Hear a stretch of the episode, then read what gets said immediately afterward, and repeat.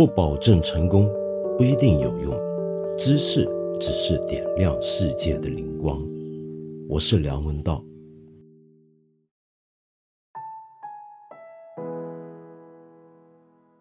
我记得二十年前吧，大概是那时候呢，参加一些城市文化建设的会议的时候，遇到一座大城市的文化主管部门的人员。发出一个豪言壮语，说要在未来二十年内，让城市新建立起一百座博物馆。那么当时听这种话呢，你知道那种感觉吗？对不对？就当然是哑然失笑。这开玩笑吧？这你以为做博物馆就是干硬件这么简单吗？你以为是计划经济这样子就到处去建博物馆，然后整个城市就会变得充满博物馆的文化气息？然后老百姓的欣赏接受程度就会自然跟上吗？这不可能。可是事隔这么多年，证明我错了。真没想到，今天中国大江南北不只有大量的博物馆涌现，而且去博物馆看展览，居然成为了一股潮流。这真是一个让人非常惊喜的事情。你想想看。以前呢，喜欢文化、关注文化艺术的朋友，多半会谈的是你看了什么好书，最近听到什么好音乐，看了什么好电影或者什么好剧场，但很少听到说，哎，你最近去了什么博物馆？哎，你最近又看了什么好展览？但现在真的不一样了，现在真的好多年轻人，忽然之间对各种各样的展览感兴趣，不止一些成为网红的当代艺术展览。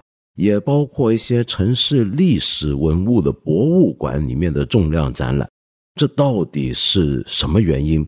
怎么会我们能够发展到今天这样一个可喜的地步呢？那就是因为我们整个社会对于博物馆的认知啊是越来越丰满、越来越立体了。那么这里面呢，必然离不开一些人的努力，其中一个就是我今天请到这里的这一位。他的身份太特别了，他不是一个博物馆馆长，他不是一个策展人，但他可能是全中国最厉害的博物馆的讲解者。这个人呢，就是我们看理想节目的主持人江松老师。江松老师呢，我真可以说是佩服的五体投地。我没见过有人像他这样，你让他对着一个博物馆的藏品。他就可以滔滔不绝的随口就说，信手拈来，把这件东西的来龙去脉讲得清清楚楚。而且呢，最难得的是什么？你等一下听他说话就晓得了。他那个语调啊，是如此的温文，不张扬，不显摆。这这么有知识的人，还如此谦逊温和，你可以看得出来，他是怀抱着真爱。才会到这个地步，不是为了要炫学。那么今天我就请到江松老师来跟我一起聊一聊。那么在中国，今天博物馆这么受欢迎，它后面到底还需要关注些什么东西？还需要些什么样的资源？还有什么样的欠缺？我们就请博物馆达人江松老师出场。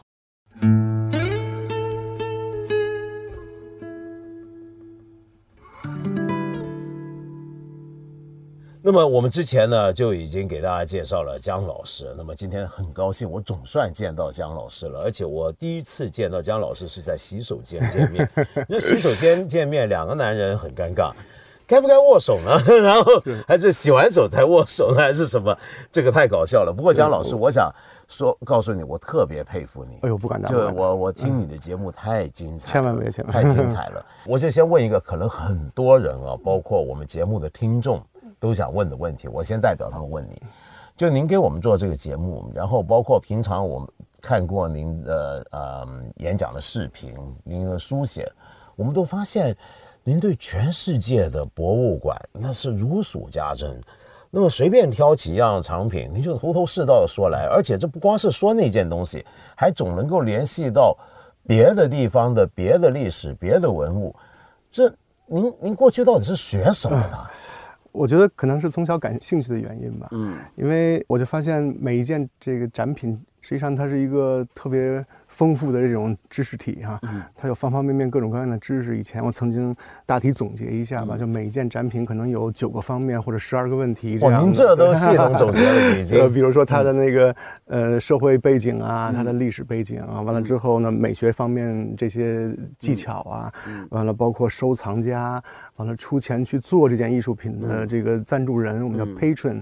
实际上它的故事是连故事，所以你想这么一一件作品就是有无数的故事能够。扩充开来，那么之后呢？它会跟任何一件博物馆的任何一件展品能够中间有集合的地方，所以呢，就是说。如果要是把这个展品单独的放在那个地方呢，可能你就看完就容易忘记了。可是呢，就是说我第一是可能我我比较感兴趣啊，第二就是能够找到这些每个展品之间的那些联系，完了慢慢的就好像一而再再而三的去复习一样，就是你记记得越来越清楚了。那您是从小就爱逛是的，是的，是这是这是的确是这是 就是爱好对。那从小逛博物馆，然后就比如说别人去看可能走马观花，嗯那您去看的时候呢，就可能看完。之后，呃，就还得回去再翻查资料，然后进一步学习，是这样吗？呃，我记得我特别小的时候呢，那个时候正赶上，呃，颐和园在大修那个长廊啊，我这下就把这个年龄给暴露出来了。那个长廊里面有很多很多的 七百二十八米，很多很多的那个绘画，完了涉及到方方面面的古典的那种。那种故事，经常呢，我就跟一些比我年长一些的这个一些学者吧，就邻居吧，去那边去看，完了之后，他们就能够滔滔不绝的给我一个一个讲下来，我觉得佩服的不得了。那后来呢，就慢慢慢慢，好像那时候才上小学啊，就养成一种习惯，就好像这个故事里面好像特别有情节，我就一定要把这情节搞明白、搞清楚。完了，搞清楚了以后，就简直是这种大欢喜、大快乐哈，就想那一瞬间就跟其他人去分享，所以就所以他们给我起了。一名字叫德比德，也就是北京话德比德，就喜欢 比较喜欢德吧，这样。对对对。那因为您刚才说到以前，比如说看修长廊那个，我也有有很有印象。但我以前呢，我跟你说一下，我大概在九零年代，我有十年间。我是在大陆很多地方背着个包跑来跑去的时候，然后但是我当时有个很深的印象，就我很怕去听那些博物馆好点啊，博物馆的时候但也没什么讲解员，我印象是，嗯，反而是在古迹名胜，比如说圆明园，呃，乌尔当地有些导游嘛，不是，我就凑热闹凑上去听，我每回听这就特头疼，为什么呢？我发现绝大部分都在瞎说，我小时候碰到的，我不客气 这么讲，为什么呢？全国各地。凡是有这个花园的地方，花园是地上，凡是铺了个砖，铺了个石头，凡是铺成一个蝙蝠或铺什么，必然要说这是蝙蝠，是我们中国讲福气吗？不是，不不不，就讲。然后呢，就是说，所以这家人呢，为了要给子孙的多点福气，全部都都是这么讲。是。然后呢，就瞎凑，然后什么东西都是往好运啊、风水啊，是是是，都是往那些地方靠。然后真正要紧的，比如说你这个江南庭园里面的石头。啊，这石头怎么来的？这石头造型如何如何？这时候是怎么安排等等那些通通不讲，或者说不会说。那我那时候觉得特别不爽，我就总想忍不住把他赶下去，我来给你们讲。所以我就自己，因为我也很感兴趣。是是。所以您那个时候，比如说您有没有印象？小时候在博物馆，我不知道在北京是不是大的博物馆会好点，讲解员会正式一点。呃，他是按时间来来安排这些国博物馆的讲解的，好像。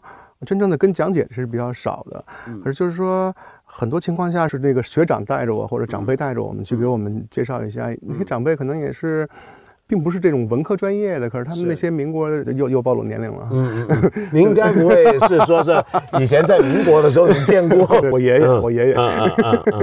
他们呢，就是经过这种通识的教育，可能比较多哈。尽管他是学理工的，可是他对这些文科的东西比较了解，所以他呢会引导一些，就是让你去呃事先准备一些材料。你比如说，呃那时候去国博，他就会告诉你那个司母屋啊，现在叫后母屋。你去之前你有一个印象。之后呢，到那儿去看到以后，就就就觉得又好像是旧友重逢一样，哪怕是第一次见面都有这种感觉。之后回来以后呢，因为博物馆东西太丰富了，嗯，它的藏品太精美，太太精良了哈。去到的时候，大体的感觉就不是说我知道多少，而是说我不知道多少，因为它东西太丰富了。所以回来以后呢，就是带这些问题、不了解的东西，就一定要把它搞明白。所以又又再进一步来读。实际上，参观博物馆只是这个故事当中的中间的一个高潮的环节，那之前之后加在一起才是一个完整的故事。我觉得，嗯，那么。像您刚才说去看博物馆要做这些功课啊，我发现我有一个经验，就是你看今年中国出国的人很多，是是是，在国内到处旅行的人也很多，那大家都很习惯会去一些重要的博物馆或者遇到重要的展览都会去看，可是问题是很多时候大家感觉就像走马观花，就像来讲就浏览一遍，看了也没看明白，就说啊这个东西什么特别厉害。然后也没看出这个厉害在什么地方，这也就是说，因此你去博物馆看一个东西的时候，或者看一个展览，可能还是需要很多的背景，是？是的，是的。现在有几方面问题吧。首先，第一方面就是大家去到一个博物馆，总是第一个问题就是问这里面最重要的展品是什么。就我们中国人发明一个词儿叫“镇馆之宝”。哦，这是我们 国人的发明，是因为因为我找不到外国有这么一个相应的词汇。他们顶多叫 highlight。对，是是是，或者什么 twenty treasures 有 high，有看到的 mist，对啊，或者 highlights，对。所以我觉得就是说。这个镇馆之宝是造成一个什么误区呢？就是大家好像去到博去到去到这个博物馆，第一个时间就到那个镇馆之宝那儿拍照留影，对，做个剪刀手就好了。对对对对，没错没错没错。嗯，甚至大部分人去到卢浮宫，尤其是中国游客，他们就编了一个绕口令嘛，就是只看到没有这个，还有 绕口令，对对对对对对，三个女人嘛，一个没眉毛，一个没有胳膊，啊，还有一个没有没有头，所以就看完这三个就算了结了。所以我觉得博物馆，你看卢浮宫有三十多万件展品，嗯，大英博物馆呢，为了避免人们特殊关注某一件展品吧，嗯，它在官网上只做了一个特殊的这个搜索引擎，是，你可以模糊搜索啊，它有八百万件展品，你不能用十件甚至上百件来代替它，对，所以呢，在那个前一段时间，BBC 做了一个节目，嗯，Radio Station，他想找出一百件展品来。讲述一个世界史的故事，是。呃，反正专门有一个对对。一个。呃，history world history in one hundred，没错没错。可是当时第一时间就是很多专家在反对，说你不可能说拿一百件的事来说事儿。对，所以就是说，我觉得博物馆还是一个需要慢慢了解的。你不可能说我去了一次就真正去过了，你只是大体了解了一点点。我也有这个印象，我有时候在 我知道有些海外旅，我们去海外旅行团。比如说是重要的博物馆，像阿姆斯特丹的大英或什么的，柏林，然后通常呢就去看几个重要的。镇馆之宝，然后看完镇馆之宝还有功夫呢，大家必然要去看一下它的东方馆，看看中国的东西。然后看中国的东西，你看这都是老外劫掠走的，没错没错。然后就再慨叹一下这个我们的国耻啊等等，然后大家就就没事了，就撤。通常都是这样，好可惜，是是是，好可惜。可是现在国内的情况也很奇特啊，就这两年我觉得挺开心的，就我们有个小的博物馆热。对对对，就比如说我们知道现在有很多电视节目，比如说像国家宝藏，然后。国博或者故宫，那么现在这几年故宫不是成了网红博物馆吗？没错。那现在很多人都爱去博物馆，您您觉得这是不是一个特别好的一个现象？当然，当然，当然。我中间有一段时间没有去到这个，有一些咱们国内的县级市、地级市，呃。偶尔去一下，觉得特别受到震撼，因为现在的城市变化真的相当大，而且呢，几乎是哪怕是一个地级市、县级市都有自己特别棒的博物馆。就你到了城市以后，最漂亮的一个建筑原来是博物馆，大气磅礴那种感觉哈，而且它藏品一点不差。是，所以，我你像我们我上周去的那个洛阳，洛阳当然历史很丰富，十三朝古都。那现在它有一个计划要做一百家博物馆，我觉得一开始我这是不是仓促上马？对，我也我听到这种都很担心。对对，我觉得去了以后。你就会发现，它的这个属地有五座古代的这个王城，而且它呢，这五座王城里面开发出来，你比如说，呃，二里头，啊，他他他说是夏都啊，当然当然夏是有有争议的，是，可是呢，他这个做了一个博物馆，那个博物馆的水平是相当高的。很多顶级的这种展品，我觉得真是特别的难得。就是包括我前一段时间去陕西呀、去甘肃啊这些地级市级的博物馆，我觉得水准都是相当高的。太好了！而且他开发各种各样的这种先进的手段，来去完善它。你比如说上一周在这个洛阳市博物馆哈，那也是特别棒，特别棒。完了之后，他做了一个就刚刚开始的一个展出，叫四大佛窟嘛，就是咱们中国的四大名窟。那那个敦煌这些东西，你拿什么去展？你不可能有有实物。之后他就用了三 D 打印机，因为我们知道，你比如说洛阳石窟，它有一个古阳洞，上面是特别漂亮那些那些什么二十品呢，它全部用那个三 D 打印机打印出来了。因为你在现场去，现在它有夜景开放，我们可以进去了，你都不可能很远五米之上的墙壁上，你看不出那种细节来。打印出来以后，就放在你眼前，你可以。近距离比原就是比原原原作看的还清楚，我觉得真的是挺不错的。那我找机会就好久没去洛阳，因为我以前去洛阳。我很坦白说，我几十年前去洛阳还挺失望的，对对，就觉得啊没啥东西看，完全不一样，传说中的完全不一样。现在去了以后，整个城市全都。而且我我最近也有这个印象，我最近过去一两年，有时候去到一些地方，是是，我也很惊讶，看到真的是像您说的，最好的建筑是博物馆。这我们国家真的变了，以前去一个地方，最好的地方，最好的建筑是县大楼，对，没错。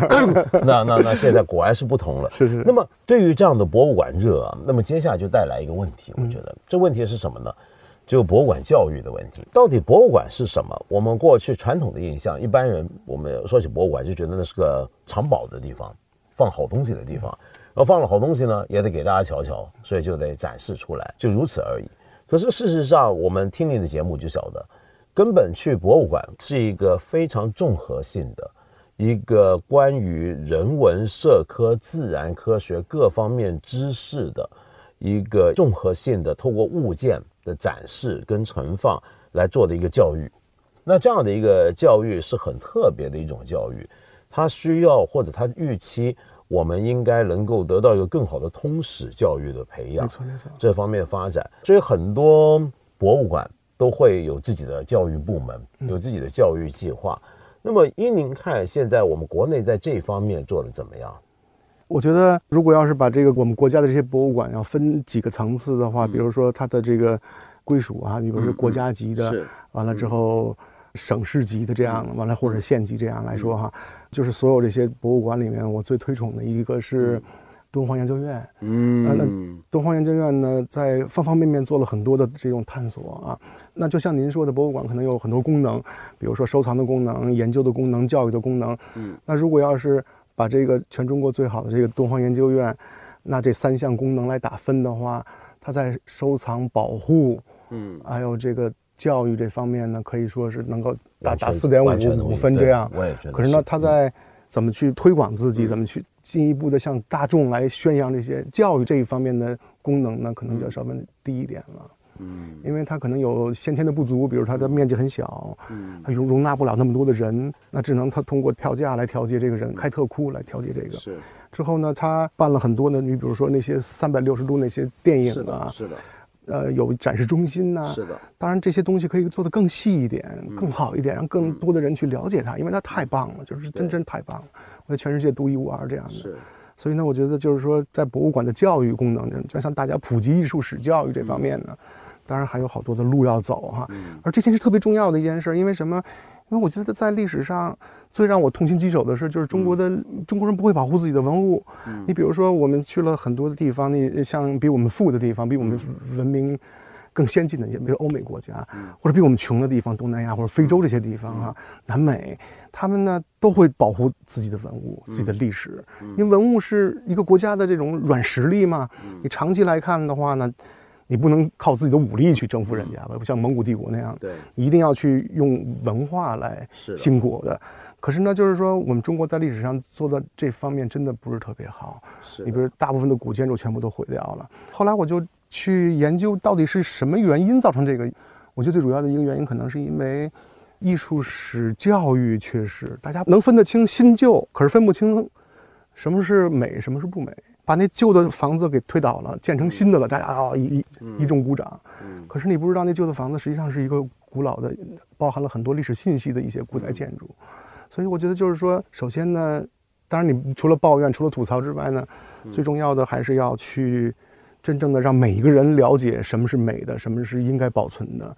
这是艺术史教育的缺失，就造成了在历史上很多很多痛心疾首的事情。我觉得这其实也不只是艺术史了，嗯，可能是整个文化，我们今天的文化，或者是当代中国的文化，怎么理解我们跟传统的关系？是的，是的啊，我觉得很有意思，就是因为，呃，我们刚刚说有博物馆热，呃，您说到的洛阳要建一百座博物馆，其实这种讲法我现在常常听到。呃，各地政府都很积极、很努力要推动文化，然后都要建博物馆。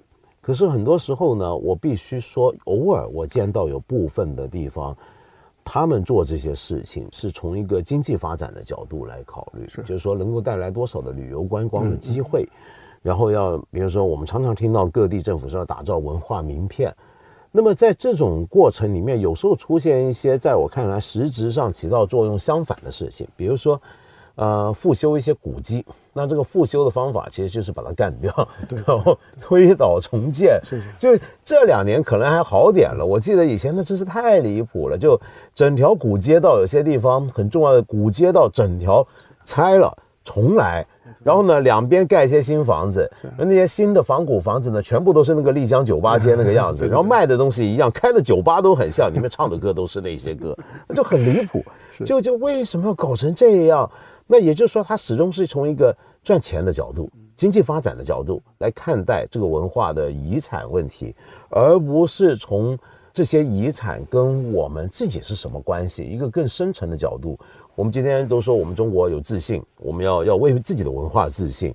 说到我们中国的历史悠久，然后中国而且还是所有世界各大文明之中有记录的历史最长期、最稳定的保存下来的。但是在食物的保存上面，没错，我们完全不是这个想法，呃，是是差太远了，很不一样。您刚才说的太好了，就我们常说这可能是我们经济发展，我们。可能今天还没到发达国家，那所以我们情有可原。我们常用这句话来安慰自己，但事实不是这样。我去过很多第三世界地方，就像您讲的南美洲，一些经济条件大不如我们的地方，让我非常惊讶。他们的文物的保存，他们在文物保护区的博物馆里面做到的那个精细程度，跟我们是不可同日而语的。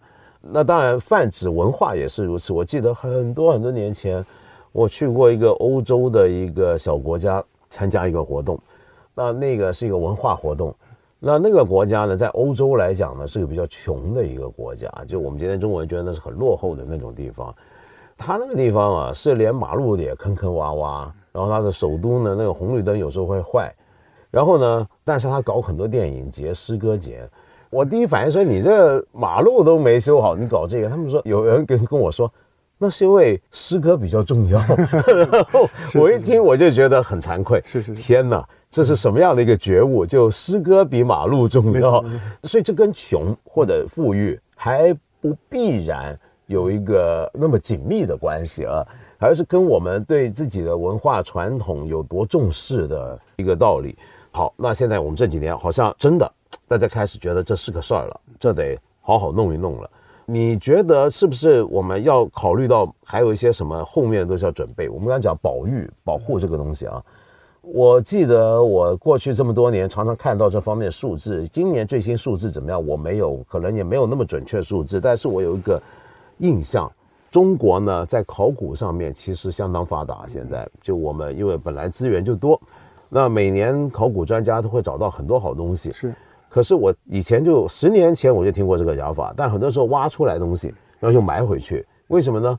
说真的是宁愿埋回去，比如说特别是一些遗迹啊，就假如不是有物件还可以取出来，是因为觉得怕修复不好，宁愿先保存。那么又或者说拿出来之后就放库里面，就存库，那么也没办法详尽的去做修复、检定、整理。理由很简单，因为我们后头的人力跟不上。据说今天中国有待保存好一点、修复的文物，可能有四百万件。我曾经见过这么一个数字。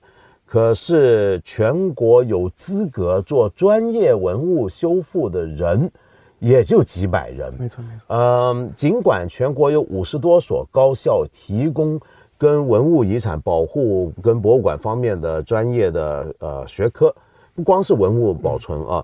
而且也包括博物馆、文物资源等等。但是我又看过一个数字，这些学校、这些本科专业毕业的学生，其实只有百分之二十五是到了对口单位。那么现在几年呢，大家对这事儿有点兴趣，主要就是前几天那个视频，我在故宫修文物出来之后，据说很多年轻人觉得太神了，这东西 太酷了，然后要去故宫申请。我听说故宫好像收到几万份的申请，但是只有八十多个人有合格，能够去去去进一步面试或者怎么样。那这就说明我们后面的训练，后面的人是极度缺乏的。但反观像意大利，意大利是文物的修复大国，他们的文物修复人员非常专业，入学已经难，要毕业更难。那么那是那样的一种专业，那么受到尊重，那么有社会地位，收入也很理想，乃至于意大利这么一个跟比我们一个省还小的地方，据说有七万人在从事这个行业，那我们这么大的国家就几百人，这是完全不成正比的。就您对这件事怎么看呢？我觉得就是说现在。在国家有有正式的一个规定啊，也就是从一九五六年定陵开发以后，有很多很多的丝织物没有保存下来，好像从那以后呢，大家就在做这个考古批示的这方面就很。很慎重，嗯，现在可能就是说，你像大家都特别关注的有几个陵墓哈，在西安附近啊，比如说秦始皇的骊山墓，还有这个乾陵哈，唐代的乾陵，这个可能据说都是没有被盗过，各种各样的原因没有被盗过，所以好多人都想在有生之年把打开看一看，它究竟有什么神奇的东西在里面，因为历史记载特别丰富。可是呢，现在我们没有一个特别完善的手段，能够把这些。地下的东西挖出来以后，就全部都就保存下来，所以基本上呢，在未来五十年当中呢是。不可能去主动去挖一个坟，也就是说，我们现在也别遮掩年纪啊，姜老师，我们两个都是属于老男人俱乐部成员了。我们有生之年可能看不到钱够呛了，够呛了。对对对，所以就是说，嗯，现在很多的陵都是跟着那些盗墓的这种后墓吧去去挖的，因为前面有盗墓，只能这种抢救性的这种挖掘了。可是，在过去的二十年当中吧，这种事情发生特别多，所以我觉得就是说，文物收藏保护。啊，还有解读，完了包括去教育，这是一条主线哈。嗯。当然，这条主线呢是在一个前提的情况下，这个前提要不做好了，这个主线是难以存在的。那前提就是怎么能够把你现在的最起码的能那些保留下来的文物能够保护好。当然，盗墓是很重要的一个问题。我不知道现在有没有真正真正能够解决哈。你现在盗墓还很多吗？嗯，我据说是一八年以后，因为前一段时间也严打嘛，那严打就是打黑哈，嗯，就是所谓的就是跟政府的保护伞它给打掉了。那打掉了以后呢，嗯，从一八年以后，据说是没有大型的盗墓。可在此之前，从九十年代初就盗墓高峰，就每年几十万件的文物流出去了。到现在为止，我们也没有一个具体的数字。我前一段时间去到太原，看到一个博物馆，它特别棒的一博物馆，新建的，也在市中心，叫做山西省青铜器博物馆。哦，对，我听说，我很想去那个。对，上万件文物啊，都是据说全是从那个。就是打黑的时候，从那盗墓贼手里拿出拿回来的，哇，太令人震惊了。因为文物它除了它价值之外，它有好多好多历史的那种信息，特别特别的重要。你比如说，我们中国的文字现在能够发现的那些实物，差不多的三千多年吧，也就是安阳那些能够看到骨头上面的或者金属上面那些文字。在此之前有没有文字？很多专家推测是应该有的，因为在在甲骨文出现的时候，它已经出现了，已经非常成熟，对，已经已经已经百分之六十全部都是发音的文字了。那那么前面那些文字怎么能够发现有没有毛笔？我们推测可能都毛笔都出现了，所以就是说你在发现这些古墓的时候，那些值钱的文物可能并没有它周围那些环境重要，因为周围环境能解读出你很多很多，没错，能够提升你这个国力的东西来。是的，所以我觉得就是说，咱们盗墓的结果就是把这些东西全毁掉了。那这些最重要的历史信息毁掉了，是的。那它的历史的价值实际上远远超过那个文物本身，所以我觉得就是说，我现在特想做的一件事，就是让让每个人警醒一下，因为我们不要让后代子孙来骂我们。我们有这么就像您说的完美的文化，我们五千年当中文明没有被一刀斩断，可是到了若干年以后。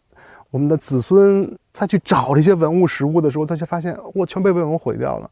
那他们会会指着鼻子骂我们的？我们的这个长辈做了什么事儿？对对对。所以我觉得就是说，在修复、解读现有文物之前，要让所有的人能够做到一件事儿，怎么去保护我们现在已经不是很多的这些文文物现存了？其实我觉得这个就前几年啊，不是很流行盗墓小说嘛？是是是是，盗墓小说。现在盗墓小说好像听说被管制了，那也许接下来大家努力多写点文物修复小说，别写盗墓小说了。那么，呃，您刚才说的那点特别好，因为这个概念就跟我们讲博物馆差不多。什么意思呢？就我们很多时候考古啊，就很多人以为考古就是掘宝，其实完全不是这么回事。呃，盗墓那叫找宝贝 啊，找到个好东西，是那个东西，他觉得那个东西值钱或者什么，他拿出来。可是那个东西原来所在的位置，它在什么样的环境？太对了，嗯，它周边是什么？它在哪一个土层？然后它上下是什么？这整体的脉络更重要。比如说，我们看中国古代的墓室，其实全世界都一样，墓室里面的结构、空间安排，每个物件所在的东西。跟别的东西之间的关系，这是要整体来看的。没有这个背景，我拿着这件东西，我是什么都没有，等于什么讯息都无法说明。比如说我们现在带的这个麦克风，我们假设有一天几千年后，这也成了个考古文物。我们这个麦克风这个头在这，以后人拿起来瞧，这啥玩意儿呢？他是什么都看不出来。那他看这个海绵，假设也没腐烂啊，他看海绵这是干嘛的呢？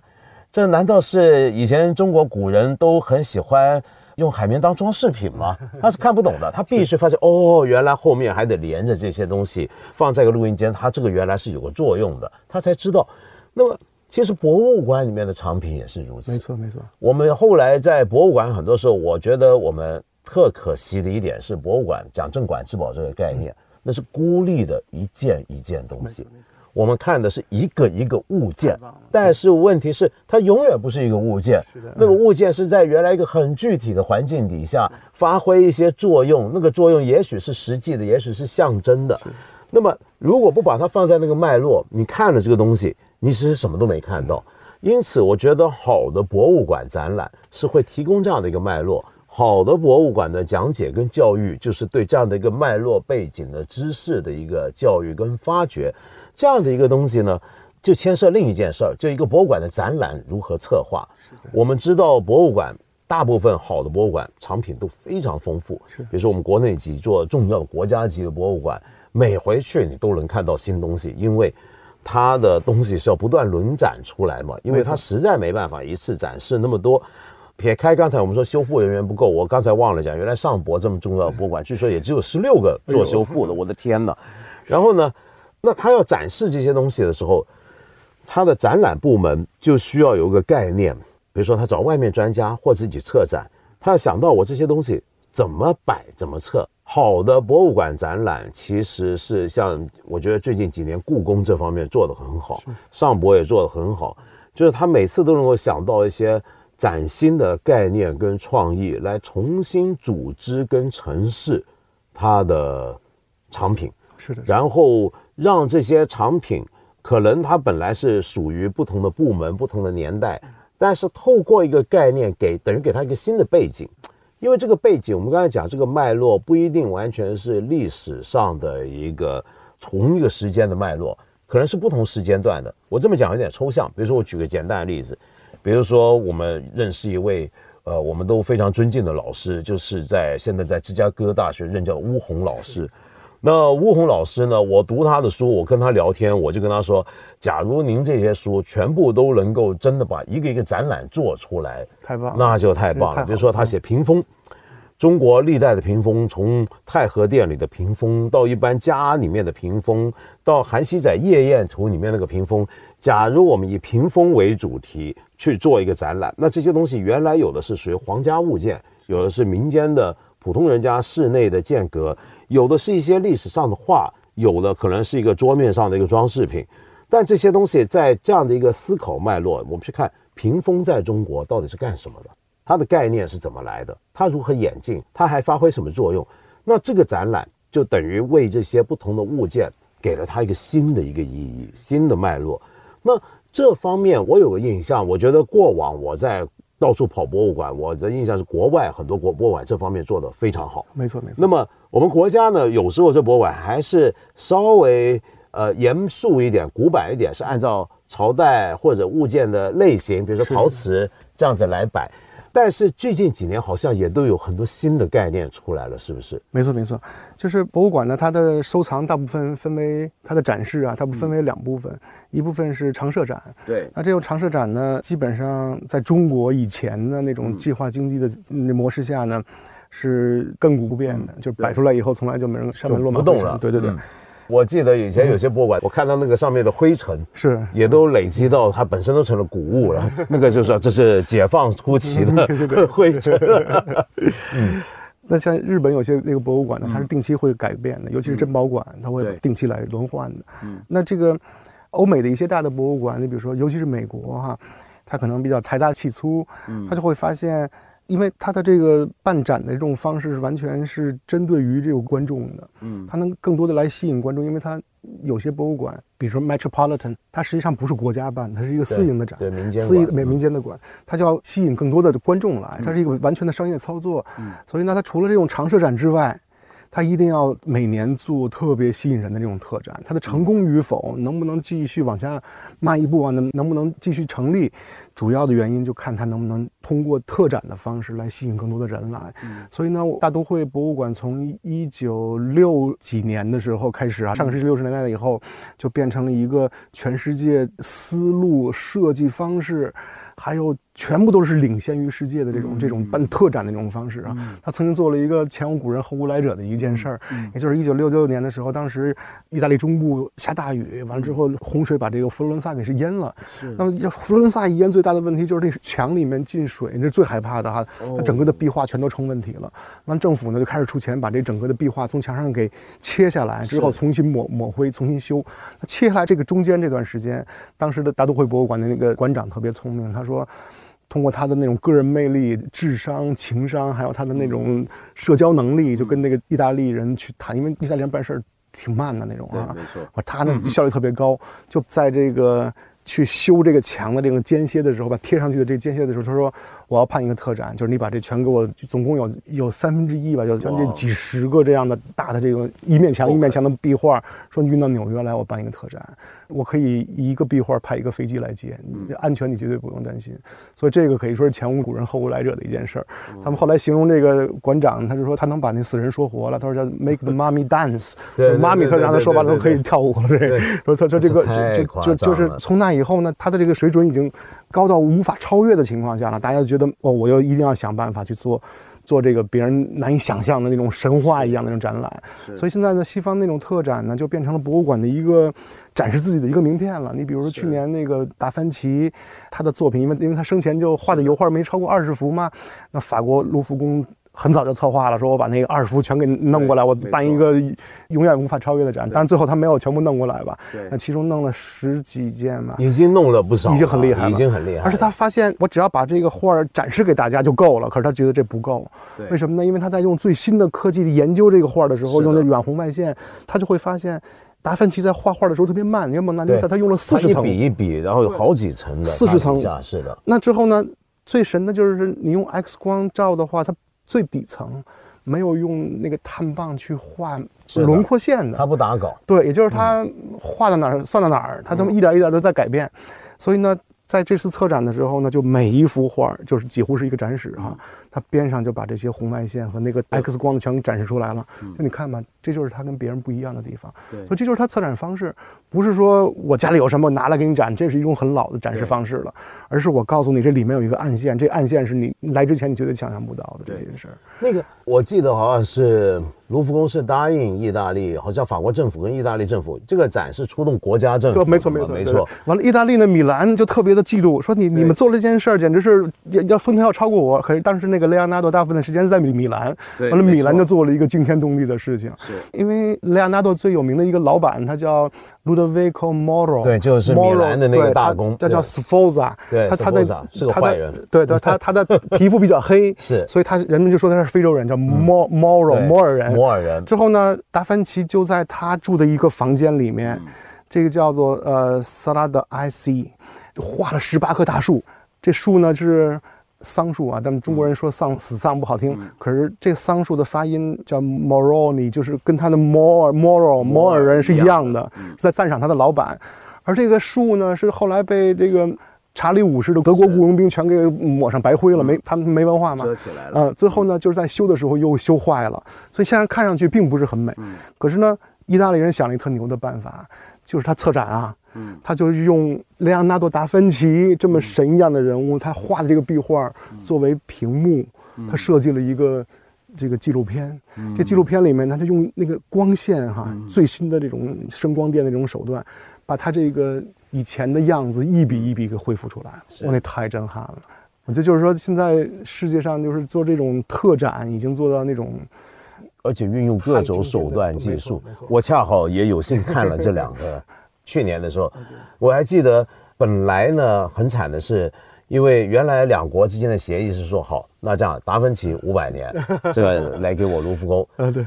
第二年呢？是这个拉斐尔五百年，轮到你们意大利，我们卢浮宫该给你啥就给你啥，然后就惨了，就遇上这个疫情了，然后这个拉斐尔展也没怎么好好搞，没怎么看这意大利比较吃亏。所以我们说到疫情啊，就会想到，就今年是一个博物馆的灾年，全球博物馆，全世界各地都有很多博物馆，本来安排了很重要的展览，但是被迫取消，被迫延期。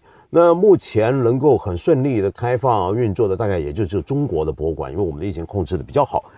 但是大家好像没闲着，我看到很多博物馆很积极的开拓线上城市的方法。那么这也是过去几年来世界各个大博物馆都很积极要开发线上的博物馆的展示。今年呢，就尤其是碰到一个机会，就您觉得博物馆，我们今天这个世界是个很虚拟的世界吗？我们看书已经不用再怎么看纸本书了。那么博物馆是一个少数我们能够接近实物的一个机会。但是现在您怎么看这个博物馆要虚拟化或者线上化这个做法？呃，我觉得有两点吧。第一点呢，就是我还是建议大家尽可能的，如果条件允许的情况下，能看到原作啊。第二点呢，就是。我们不要去拒绝那种新的手段，那种新的手段已经现在发展的迅猛之极，已经是超出我们的想象了。他用各种各样的新的手段来把这个线上的这种变为可能。所以有人讲说今年是线上教育元年。所以呢，第一点呢，我具体来说一下，就是，嗯，为什么要尽可能的去看原作呢？因为很多的原作呢，它是由于材料的影受限的影响，哈，是。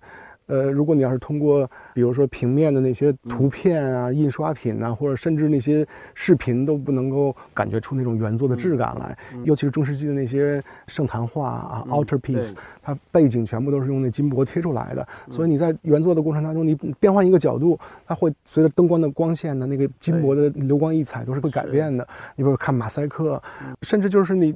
特别期待去看一个你心中特别想看的一个作品，那在此过程当中，那种期待、那那种纠结，完了之后，慢慢慢慢通过各种的磨难，终于到达这这个就是你的那种大作之前，你的内心当中那种活动，都是我觉得是一种完美的事情哈。呃，尤其是我曾经跟大家说，就是原作很有一种气场的，我我不知道您您相信不相信？就是就是那些东西是其他的那些媒介很难去给它。Transfer 给它转移出来的，所以我觉得尽可能的在条件允许的情况下去看原作。那第二呢，就是我们为什么不要拒绝新的这种手段呢？因为现在你比如说 VR 的这些技术，线上的一些技术，尤其是大比例尺的哈，就是高清度的这种照片，已经。就超越了你在现场去看的那种那种清晰度了。嗯，我举个例子，那个 National Gallery in London，就是伦敦的国家画廊有一幅明星作品啊，它的名字叫做 The Double Portrait of 阿诺菲尼阿尔诺菲尼的双人像。那这幅画呢，其实并不是很大，可是它的细节特别丰富。那个画家呢，叫做 Ron。范艾克，他是用放大镜来画出来的，对，对，所以呢，就是说，我们看到那些细节，你在现场要有一米的距离嘛，你都看不出那种细节来。可是你要在网上面，伦敦国家画廊做了一件特别好的事，就是我全部都免费，叫公共领域，我欢迎你去。因为如果要是大部分的国家规定，这个画家、这个作者他死过一百年以后，他的作品就公布公布公布于众了。我欢迎你去商业用途，之后呢，你给它放大以后，就发现我就完全的那种细节太丰富了。对，您刚说这个让我想起来，就是像比如说你刚提到 John Van Eyck，他那时候的荷兰黄金时期的绘画啊，就一直有一个说法，他们的因为我们知道荷兰的绘画在那个时候油画，它的油彩特别厚重，一般倾向，然后它的光线效果是一个很大的突破，就荷兰绘画在光线处理上。那么一直有个说法，就说那些画啊，我们现在在博物馆看的时候啊，其实是不对的。为什么呢？你要假想它原来是没有电灯，没错没错，你要用烛火或油灯，对，在那个画前，比如说伦勃朗夜巡前面，要真的提这个灯一格一格那么过，是是局部照亮才能够看清他原来要给你的那个感觉。呃，我就有一次见到他们做了这么一个展览，是一个虚拟的做法，就是模拟用烛光或油灯去贴近那些画局部，然后你用那个手啊拉着那个那个鼠标。在上面移动是这样子来 看，所以很多这种新的手段。是，那也就是说，我们今天我完全同意您说的，那些食物是有气场的。我们要去看食物展示给我们的气场，把我们融进去，震撼我们，这是无可取代的。可是很多时候，现在一些新的手段能够带来更多的便利。那也就是说，今天的博物馆很复杂了，已经。您看，我们刚才讲到，它是一个修复的机构，它是个保存机构，它是个教育机构。那为了要完成这几项工作，它当然还有一个强大的研究机构。没错，它其实很多时候博物馆是个学术机构，很多重要博物馆是有这种学术期刊出版的。然后再来，就它在展示上面，它要用最新的想法跟技术，是这样的一个事情，就跟我们以前以为博物馆就是一个景点，然后放宝贝是完全不同的事儿，是完全两码事儿。你觉得我们今天的年轻人？在这个时代下，会有兴趣加入这个行业吗？慢慢的，嗯，我觉得我曾经跟就是在做这个博物馆推广的时候，跟大家讲的第一句话就是：这世界上人类就分两种，一种是特别热爱文化的人，文化没有的就好像鱼离开水一样；嗯，另一种是特别爱毁文化的。另一种呢，就是。马上要去热爱文化的人 哦，您比我乐观多了。所以我觉得就是说，大家就是我觉得现在中国的这种文化热呢，并不是偶然的现象。如果您要是看到文艺复兴以来的这个中西文明史、文化史，这是一个所有的这种国家在经济、在政治方面有改革以后呢，第一意识就是要壮大自己的文化。嗯，你比如说。这个法国要在十四、十五世纪的时候被意大利人看不起，的时候觉得没文化，有武夫。那后来呢？从那个 Kathleen 的美第奇嫁到法国以后，他们就去拼命改改变自己。那英国也是刚刚发展起来的时候，他们有一个特别流行的词叫做 Grand Tour，就是壮游。我们要去意大利镀金，是吧？要去觉得我是有文化的人啊。那十九世纪的时候，他。欧洲人还看不起美国人，觉得是暴发户。那美国就财大气粗，把这所有的东西都大批大批打包回来。现在那么棒的那个博物馆，所以你包括二十世纪的日本、台湾什么，大家都是有这文化热，就有这个这个过程。所以中国呢，以前都是说吃什么，现在都讲呢去那儿看看展啊。所以我觉得这是物质要求过渡到精神要求，这是一个一定的是一个必然的经历。所以呢，就是我特别自信，以后会有越来越多的人就投入到这种文化事业上。太好了。我们刚才说到这种博物馆的热潮、文化热潮，呃，其实最近几年的确，我觉得我们国内对文化热爱的人、喜欢去博物馆，而且真的是用心的人啊，是多了很多。但是有时候会出现一个现象，很好玩。比如说过去几年，我知道中国有很多朋友是，而且是一些稍微可能有点 有点钱在手啊，真的是会组团出去看博物馆的。比如说最方便就是我们的邻居去日本。日本过去十年间办了好几次很重要的一些的跟中国文物相关的大展，比如之前的王氏父子展，然后前年的颜真卿展，那那都有很多人专程。我听说过啊，北京有一有一趟飞机，整趟飞机被包了，就是去看这个展。那么，但是在这些展里面，马上都会每次都有争论的。比如说，你这个展，因为你在日本办一个中国文物的展，那里面有一些文物，大家就会说是哪来的呢？那它日本当然是好东西很多，我们晓得各种原因，可是也有很多是必须借出的。比如说，他要跟台北的故宫博物院要借一个展品过去，说这是颜真卿的很重要的真迹，我们得借。那么，但是问题是，这就惹起很多争论，在整个我们中国地区，在台湾也好，大陆也好，我们大家都在批评，说，哎，很多人这是国宝啊，怎么能够随便就借去东洋呢？那那那那什么意思呢？那那万一坏了怎么办呢？等等等等，有很多这一类争论，您又怎么看呢？我觉得去除政治方面的，还有一些比较敏感的这种这种原因之外呢。因为我是一个特别就从小特别热爱这个文物的哈，因为从小的时候接受那种教育，可能比较局限的教育哈，讲述什么中国近代的一些历史，也就觉得特别的痛心疾首。是。那所以呢，一开始的时候跟大家那种感情是一样的。你比如去到国外的一些博物馆，我就第一眼想想看看我吃过什么亏，这些博物馆到底。有有没有派军队到我们那儿抢过什么东西，是吧？那后来我就会发现，这是一个特别复杂的事情。当然，爱国主义这个热情是对的哈。这种爱国主义不能变成那种国粹，不能变成把这个国门关闭的一个理由。呃，我觉得就是说，在上个世纪二十年代以后，有很多很多中国的文物去到了世界各地，比如说美国，比如欧洲，还有包括日本。那么在此之前呢，大家觉得中国的文物是特别的。偏门的东西大家不感兴趣，甚至有些西方的那个研究建筑、研究文化的这些文化学者，都在贬低这个中国的东方的建筑，觉得它特别的乏善可陈。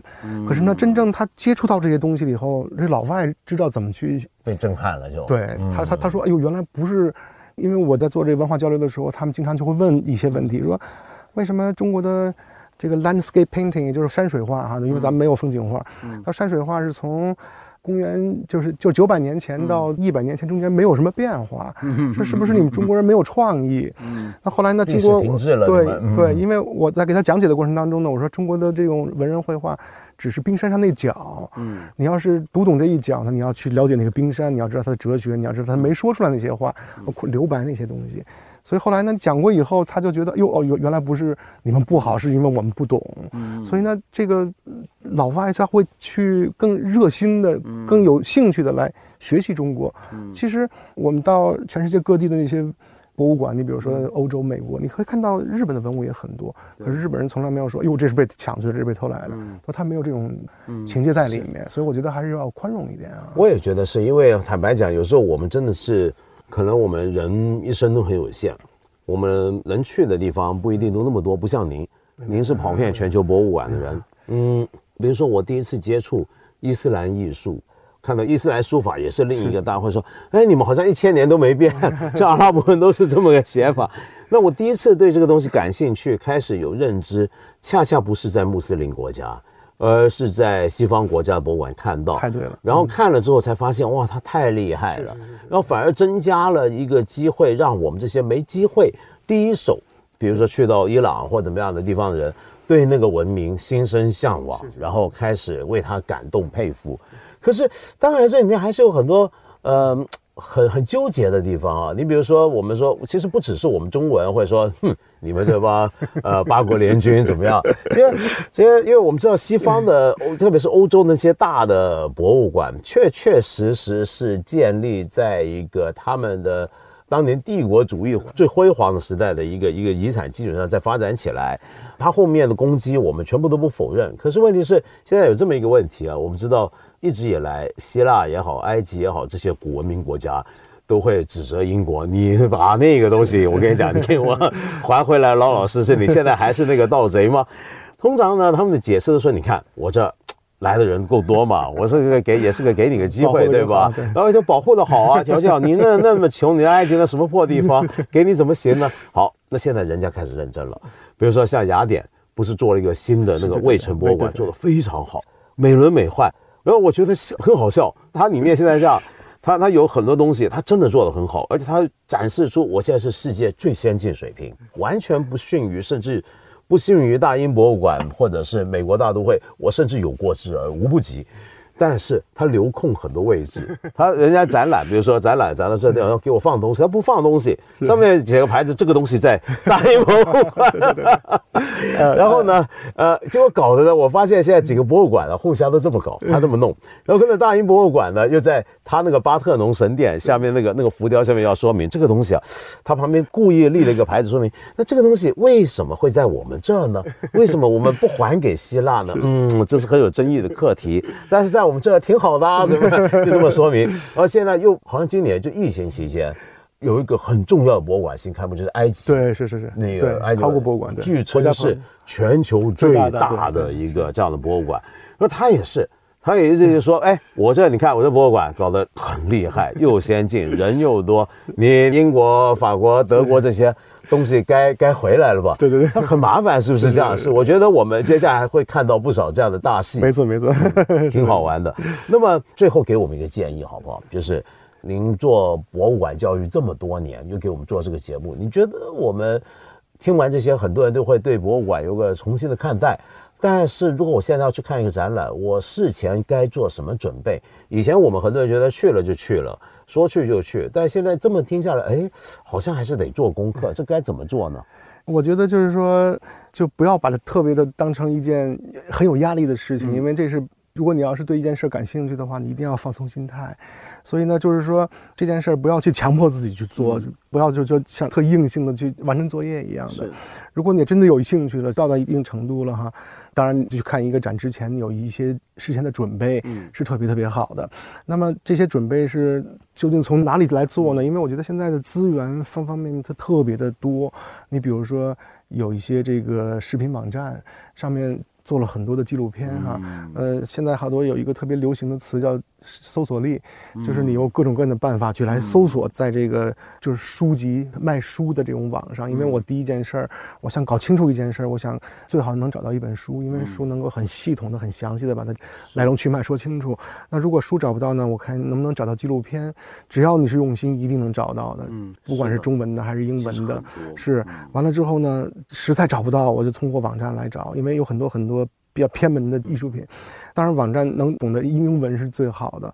那如果要是不懂英文，这是我跟我那个小朋友来学的，我在推广的过程当中，一个中学生教我的，说现在那个翻译软件已经完全能够表达他很厉害了，它的意思了，没错，完全表达清楚了。说你不用去学什么意大利语那些外文，你只要把一段一段粘贴下来，它翻译软件就告诉你大体的意思了。是，的确是这样的。现在我们通过各种各样的这种新的技术软件，完了之后。网上的还有一些这个手头能够触手能及的那些资料太多了，我觉得就是一点吧，就是你有有了兴趣了，任何事情都是很简单。至于你做不做这个呃预习呀，或者回来以后没有明白的，你是不是第一时间要把它搞清楚了呀？你比如说我有兴趣，如果我没有把这件事搞清楚，我吃吃不香睡不着，就是我一定要给它弄清楚才行。所以我觉得就是说纲举目张嘛，有一个词，那个纲呢，就拉网的时候那纲就是兴趣。所以我们在那个平常给孩子们教这艺术史的时候，我就说我这个课是最水的啊，你也不用做作业，你也不用去担心有压力，可是你一定要注意一件事，就是你能够让自己感兴趣啊。那之后呢，如果你要是做第二件事儿，你能能够把另外一个人拉进来，让他感兴趣，那你那你就是雷锋了，你就是做了功德了。啊，这说的太好了。那那那姜老师今天非常感谢。也花时间跟我们聊这么多，特别特别荣幸。那么我们大家回头好好继续努力听您的节目，跟您多学习了。谢谢，向您谢谢，谢谢，谢谢。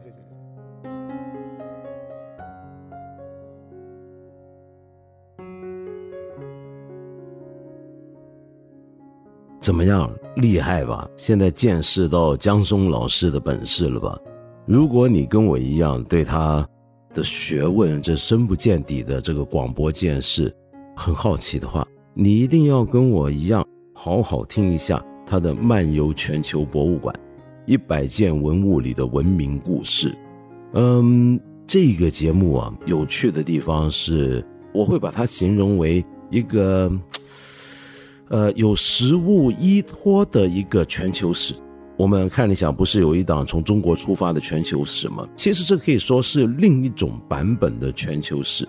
只是换了一个我能够说是更有趣吗的一个角度来入手。那么说起来啊，其实我对江松老师是有一个期待的。我希望他有一天也能够建成一座属于他的博物馆，他可以在里面任意策展。想到一个题目，那么就把全球博物馆的藏品征召过来，组成一个展览。那么这样的一个博物馆有可能吗？哼 哼，恐怕是太难了。所以它应该是一个虚拟的博物馆。那其实我们还用等到有一天去干这件事儿吗？现在不就已经有了吗？这个虚拟博物馆就是《漫游全球博物馆》这个节目啊。哎，我今天这话是不是说的有点太 hard sell、太硬广了呢？